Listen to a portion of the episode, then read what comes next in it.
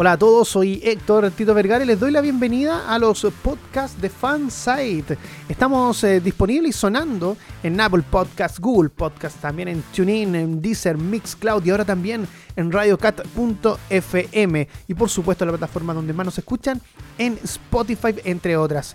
Y bueno, lamentablemente el día de hoy en la madrugada eh, nos enteramos de una noticia que nos impactó a todos los que somos fans del anime en Latinoamérica, como también a los que somos fanáticos de Dragon Ball Z.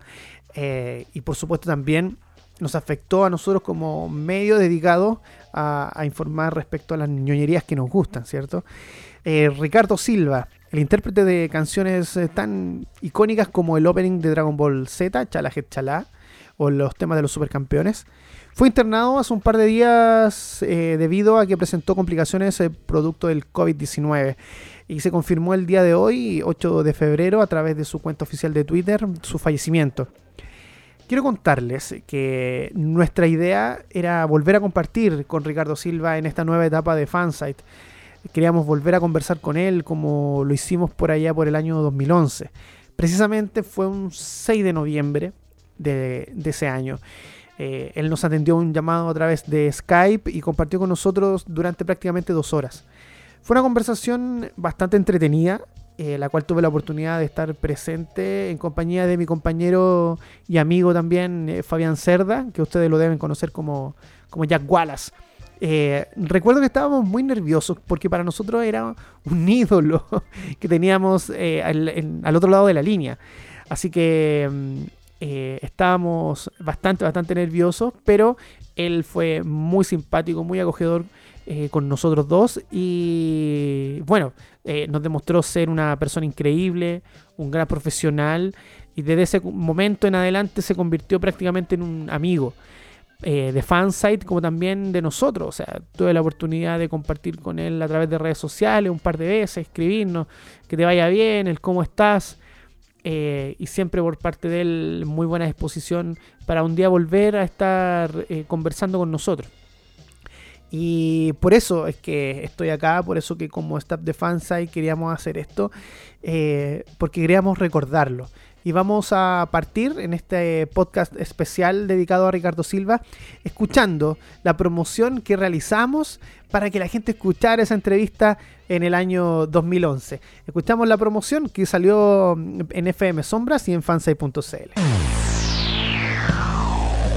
Fansite, el informativo más freak del dial, te vuelve a sorprender. Si te emocionaste con la entrevista a Marisa Delil, la intérprete de los temas de Sailor Moon, ahora podrás morir en paz.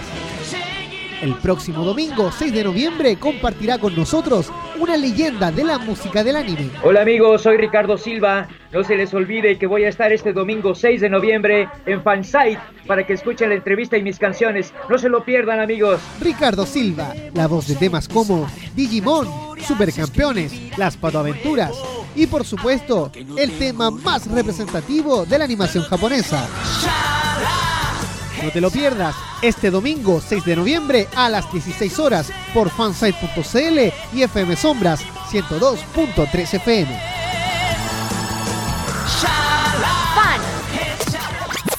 Sombras. Sombras. Bien, este 2020 nosotros volvimos a FM Sombras. Eh, actualmente el dial cambió, ahora es la 107, perdón, la 107.9 FM. Estamos ahí todos los sábados de 20 a 22 horas previo al carrete, previo a la fiesta. Pero eh, durante el mes de febrero nos tomamos un descanso ya que estamos con distintos proyectos eh, de fansite, precisamente del sitio web, el canal de YouTube y también acá eh, los podcasts. Así que bueno, quiero invitarlos a ustedes a escuchar parte de esta entrevista que realizamos ese año 2011, que fue un tiempito antes de que él pudiera conocer nuestro país, porque no lo conocía. Nos habló de cómo llegó a ser cantante, sus vivencias y todo lo que disfrutaba y amaba cantar las canciones que marcaron nuestra infancia. A sus familiares y amigos enviamos nuestras condolencias por parte de todo el staff de Fansite y que sepan que siempre lo recordaremos con una sonrisa, porque pese a que físicamente él no está, nos deja su voz y unas canciones que no vamos a olvidar nunca. Son unas canciones que son eternas. Así que ya comienza a sonar la intro de ese programa del año 2011. me despido y a la vez también les doy la bienvenida. Soy Héctor Tito Vergara, que tenga un lindo día y esto es Fan. Sí, acompañado por lo mejor de J-Music. Te conectaste a www.fansite.cl Fan Creado por fans, para fans. Descarga completa. Muy buenas tardes, gente de Melipilla y de todo Chile y el mundo que nos escuchan a través de nuestra señal online. Sean todos bienvenidos a Fansite. Hoy día tenemos programa especial. Y para partir, tenemos al señor Jack Wallace. Hola, hola Tito. Oye, oye, hoy es el día. Llegó el momento, Jack. Llegó el momento. Al fin va a estar con nosotros uno de los grandes de la música. El más grande. El más grande, Definitivamente, sí. Oye, hemos estado con todos los grandes aquí en Fansite. Sí, Sí, sí. a nivel nacional estuvimos con Salomé Yarí, por ejemplo. Sí, no. Eh, eh, la- la- estuvimos con Marisa Delil, que estuvo con, con nosotros antes de volver a los, A los escenarios. Sí, allá en la con cómics, sí. Eso fue exclusivo en Latinoamérica. Y ahora tenemos otra exclusiva. Así es. Por favor, Jack, te dejo a ti la, la presentación. ¿Por dónde empiezo? Eh, La verdad es que estoy en el nirvana en este momento. Eh, no sé qué decir. Solamente puedo decir que estoy con el hombre que ha grabado más de 60 temas de las series. El hombre que ha marcado nuestras infancias y por supuesto como referencia extra el hombre que cantó el opening de Dragon Ball Z. Lo hemos anunciado durante dos semanas. Dos semanas. Dos semanas. Y al fin está con nosotros. Al fin llegó el día, Jack. Señoras y señores, presentamos en Fansite al señor Ricardo Silva. Ricardo, ¿cómo estás? Mucho gusto, mucho gusto, muchas gracias. Jack, muchas gracias, Tito. Bueno, estamos eh, completamente en directo a través de telefonía IP, a través de Skype, Así con es. Ricardo Silva desde México. Eh, ¿Son cuántas horas de diferencia? Aproximadamente unas dos horas. Unas dos horas. sí, Claro. O menos. Dos, dos, dos. Aquí estamos en la tarde con un sol todavía bastante bueno. Queríamos saber si sabes algo de nuestro país, de Chile, si has tenido la oportunidad de visitarlo o, o qué es lo que te llama la atención de nuestro país. Oh, bueno, mira, eh, no he tenido la oportunidad de visitarlos, pero aquí en México, tal vez uno de los mejores amigos que he tenido durante los últimos 30 años era un amigo chileno, sí, era un amigo Carlito Solea, que Dios lo bendiga donde quiera que esté, y él me platicaba de muchas cosas, y lo último que supe era de esto que estaban haciendo a favor de la educación gratuita, Claro. donde Ah, tuve que sí. compartir tuve que compartir porque no tengo ningún problema. Yo viví un movimiento en México así parecido y yo creo que lo que ustedes pretenden es, es, es real y, y- y tienen que lograrlo porque eh, la, la educación para que todos la aprovechen debe de ser gratuita. Vamos precisamente con el que habíamos comentado hace un rato, que es el tema de las Pato Aventuras. Tema, eh, no sé si recuerdas el año en que lo grabaste, Ricardo. Oh, claro que sí. Yo creo que lo he de haber grabado en 1991. Uh, Uy, uy, uy. 20 años. Oye, tienen que, tienen que silbar como todos o, o sacar el coyote que llevamos dentro de... ¿Cuántos años han pasado? Sí, pero bueno, tú 20 eras muy, no es nada, tú- decía Gardel. éramos muy jóvenes en esa época. Sí. No, no, mira, lo más importante es que esa, esa serie duró al aire fácil 4 o 5 años. Me acuerdo que hicieron hasta películas. Sí. Ese tema fue eh, mágico porque lo grabé como cuatro veces. ¿Cómo fue que entraste no en el mundo de la música del anime, sino que en el mundo de la música en general? Oh, mira, yo canto desde muy niño. Eh, me- cuando uno empieza a cantar es desde que en los eventos familiares, eh, te vuelves el cantante de la escuela, de la primaria, de la secundaria. eh, y ya cuando empiezas a darte cuenta que la gente te aplaude y que eres algo diferente, que, hay, empiezan a notar que, que uno tiene posibilidades de, pues de distinguirse cantando, es cuando empieza uno a buscar, sí, te empiezan a, llevar, ve a, con tal lado, ve con tal persona, y así me dediqué a, a cantar desde jovencito, desde que tenía seis años, sí, um, ya después lo empecé a hacer profesionalmente. Cuento mi, mi vida artística desde el primer programa que tuve de televisión hace 35 años. Wow. Entonces, pues sí, ya, ya, ya he caminado y, y, pues en base a las motivaciones que hacía la gente cuando uno cantaba, ¿no? Y tuve que ya ir aprendiendo, tuve que entrar a la escuela, a la Escuela Nacional de Música para aprender lo que luego les digo, los palitos y las bolitas, que es el lenguaje universal de la música. Y aparte también me metí a estudiar actuación para poder interpretar lo mejor posible. Entonces han pasado muchos años, por eso lo cuento desde a partir de que empecé con un programa de televisión, ¿no? Bueno, ¿y cuándo fue que llegaste ya al mundo del, del anime? Me encanta contar esa historia porque eh, hasta, yo creo que hasta Chile pasaba un programa que se llamaba, todos los domingos aquí en México se llamaba Siempre en Domingo. En la época de los 70, 80. Y dije, yo debo de estar en ese programa.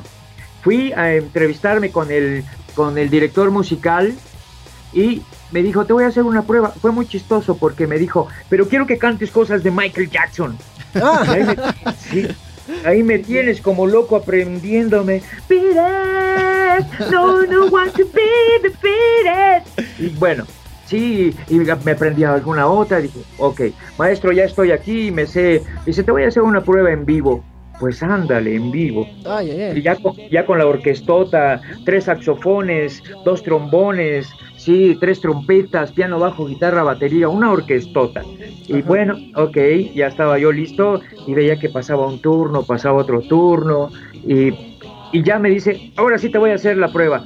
Canta de José José lo pasado, pasado. ¡Wow! Y dije, todo lo que me aprendí de Michael Jackson. Bueno, con él la canté, claro que ya lo pasado, pasado. Bueno, ahí la canté y, fue un tumulto eh, de gente que, que, como era diciembre, las fiestas de, de, fin de año, pues efectivamente el pasado quedó atrás, ¿no? Y me, ya el maestro Gustavo Pimentel me dijo, te espero en mi oficina ya empecé a trabajar con él, no solo en los eventos, sino para hacer comerciales cantados, música para películas, y hasta allá llegó el gran maestro Francisco Colmenero, por el año de 1986-87, buscando quién le pudiera apoyar para hacer el doblaje de la película de Mary Poppins. Entonces, eh, sí, esa de que donde cantábamos supercalifragilístico espialidoso, aunque al oír decirlo suene enredoso. Todo eso me tuve la fortuna, pues finalmente nos quedamos con la chamba, ¿no? Y, dirigía todos los musicales, porque me decía el maestro, yo era el, su mano derecha, obviamente su mano derecha era el que eh, yo soy el productor y tú eres el ejecutivo. Entonces yo me fajé haciendo todas las canciones, dirigiéndolas, integrando los grupos, montando las voces y fue pues muy, muy, muy emotivo y ese fue el primero, el primer gran trabajo que pues estuvo también al grado de que volvieron a editarla y han hecho nuevas ediciones con la mejor tecnología y los musicales los respetaron. Fíjate también que quedó y a partir de ahí empecé a hacer cosas eh, con Panchito Colmenero, que era el que hacía los eh, lo más importante de los estrenos, de las series y de las películas de Disney. Con él empecé hace 25 años. Francisco Colmenero, un gran, gran, gran personaje del mundo del doblaje que también eh, mucha gente lo ha escuchado, a lo mejor no lo reconoce de nombre, pero mucha gente lo ha escuchado porque él hace muchas veces menciones de los títulos de la serie. Sí, Hay un tema de Ricardo que a mí me encanta, me encanta, que es el opening de Gulliver Boy, eh, y ahí él, Francisco Colmenero, es el que hace la introducción. A sí, la narración, sí. Sí, exactamente. Entonces, él le ha hecho olvídate, un montón de cosas eh, y es un gran, gran personaje del mundo del doblaje. Oye, Ricardo, em, mira, estábamos hablando recién de los robots ninja. Tú oh, me contaste que ese tema lo hiciste con la gran Marisa que ya entrevistamos acá en Fansite y que por supuesto esperamos tenerla en nuestro país.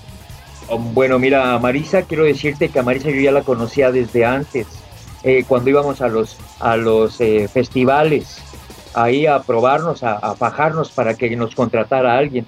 Yo ahí conocí a Marisa que, que, tenía una presencia impactante, así medio enigmática, y, este, y después me la encontré eh, cuando nos invitó Loreta Santini y, ya después entendí que era amiga del grupo que tenía vocal ella para hacer sus proyectos en el doblaje cantado. Y a mí me tocó hacer la parte que hasta les dije, voy a sacar mi voz de Miguel Bosé.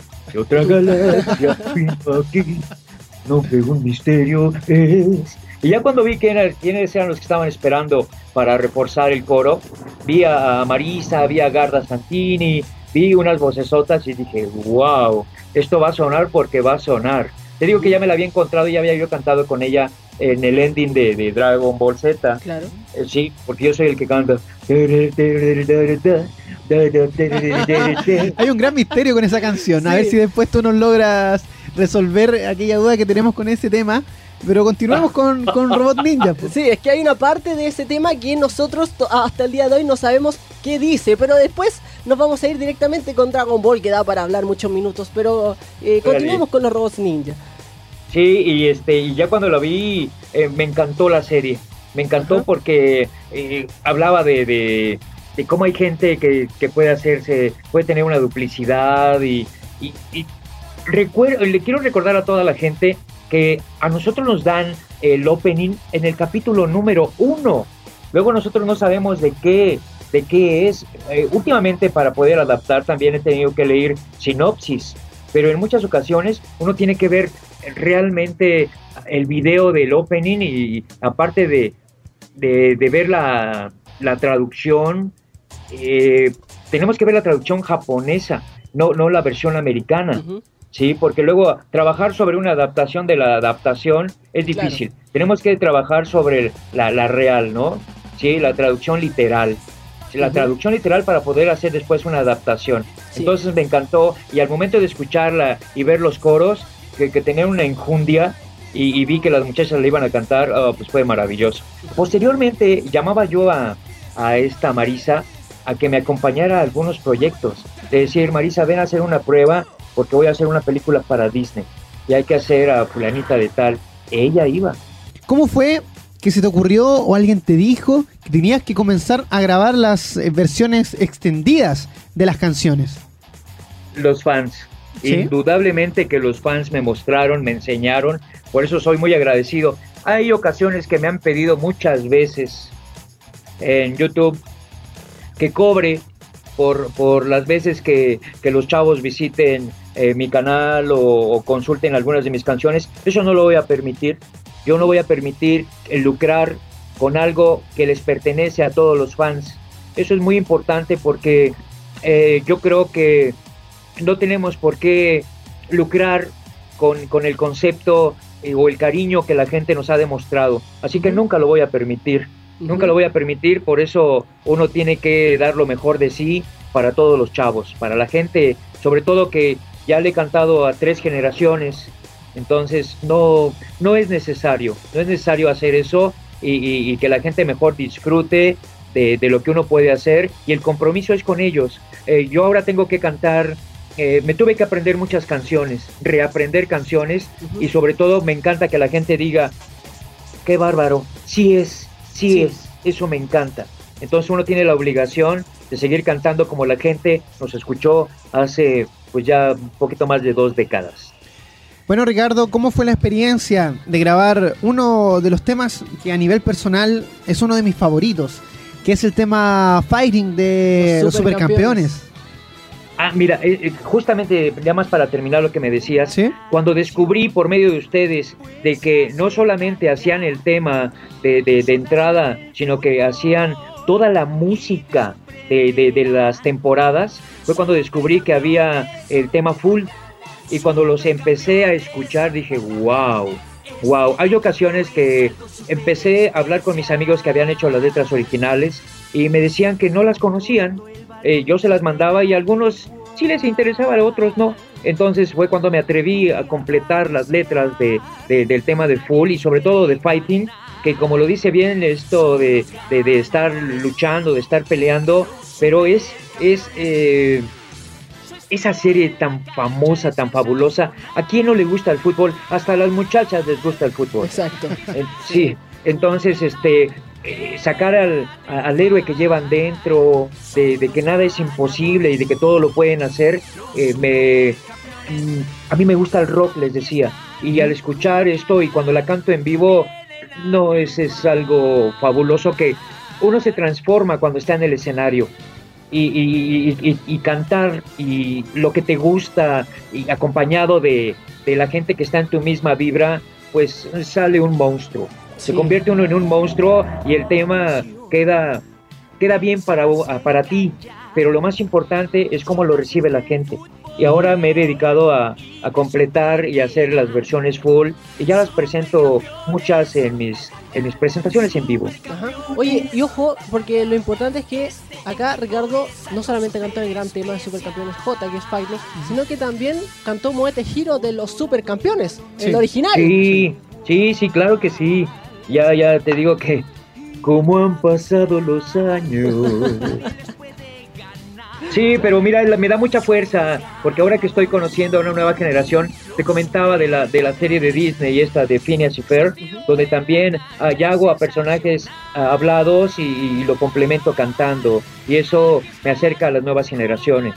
Oye, recordemos que acá, Ricardo, el tema al que se refiere justamente es uno que sale en un gran episodio que es Porque no tengo ritmo. Exacto. Un día, para hacer el estreno de los dos primeros capítulos de Digimon 3, se hizo un especial de 48 horas que se llamaba, me acuerdo muy bien, la Super Hiper Mega Cuántica Maratón Digimon. Así, de- así, textual, ¿no? ¿Y qué pasó? Se, obviamente dentro de la programación se estrenaron los dos capítulos primeros de Digimon 3, Ujú. pero también se hizo una maratón con todos los capítulos de Digimon 2. Ya. Y para que la gente lo sepa, la gente que lo ignora, adivinen, así, por pensar, por, por pensar, por decir un nombre, adivinen quién cantó el opening de Digimon 02. Por supuesto que el maestro de maestros, Ricardo Silva. Exactamente, oye Ricardo, ¿te acuerdas en qué año grabaste esta canción y cuál fue tu experiencia? Eh, No, ya no me acuerdo en qué año lo grabé, pero sí te puedo decir que eso lo comento de que es uno de los temas más bonitos que he grabado por el mensaje que tiene de que tenemos que salvar a nuestro planeta. Sí. Les digo que esa es una de las canciones que más me gustan, pero la que me da de comer es Shala que Chala. Sí, sí, ¿no? Y además ahora en mis presentaciones hago la versión eh, pianito acústica, la de Volvemos a empezar. La historia se escribirá de nuevo. Y después suelto la versión original y, y ya, ya como la estoy cantando full, ya ese, ese momento me lleva casi siete minutos. Es uno de los temas que más me gusta. Ujú. Es un tema realmente precioso. Sí, y que habla, tal como decía Ricardo, del medio ambiente, que hay que cuidar nuestro planeta. Desde su Sí. entraña, con valor, paraíso fue, y en él vivimos hoy, vivamos adentro, pero dormido, levántalo. Sí, exactamente. Relájate, Fíjate que también estoy incorporando al disco este que estoy haciendo de las series japonesas la canción de Romperlo, la de Break Up. Ajá. Sí, la la la la la la la la la la la la porque ese yo creo que tiene que estar, es algo que conjunta y conecta más a la gente con la serie. Sí, Pues estoy muy agradecido con que hagan llegar eh, mis palabras a todo su público allá a Santiago y, y espero que nos veamos pronto porque sí me han estado hablando gente para que los pueda acompañar por allá. Bueno, Ricardo, nos vamos a, al tema. que ya todos se Claro. están esperando. O sea, la gente prendió su radio para escuchar esto. Ah, Claro. o sea, así, de Venga. Eh, pero antes de presentar este tema, no sé si Ricardo podría darnos una pequeña introducción a la canción Chala que Chala, exclusiva Eso- para fans. Sí. Esa que dice, el cielo resplandece a mi alrededor, al volar destellos brillan en las nubes sin fin. Ahí te la dejo. ¿Puedes ir a ponerte unos pañales, algo? Sí, eh, la- los necesitaré. Así que por mientras me cambio, Tito, te recomiendo que nos vayamos al tema. Nos vamos a una canción y ya regresamos para despedir a nuestro querido amigo Ricardo Silva. Esto es Chala Chala, aquí Aquí, en Fanside.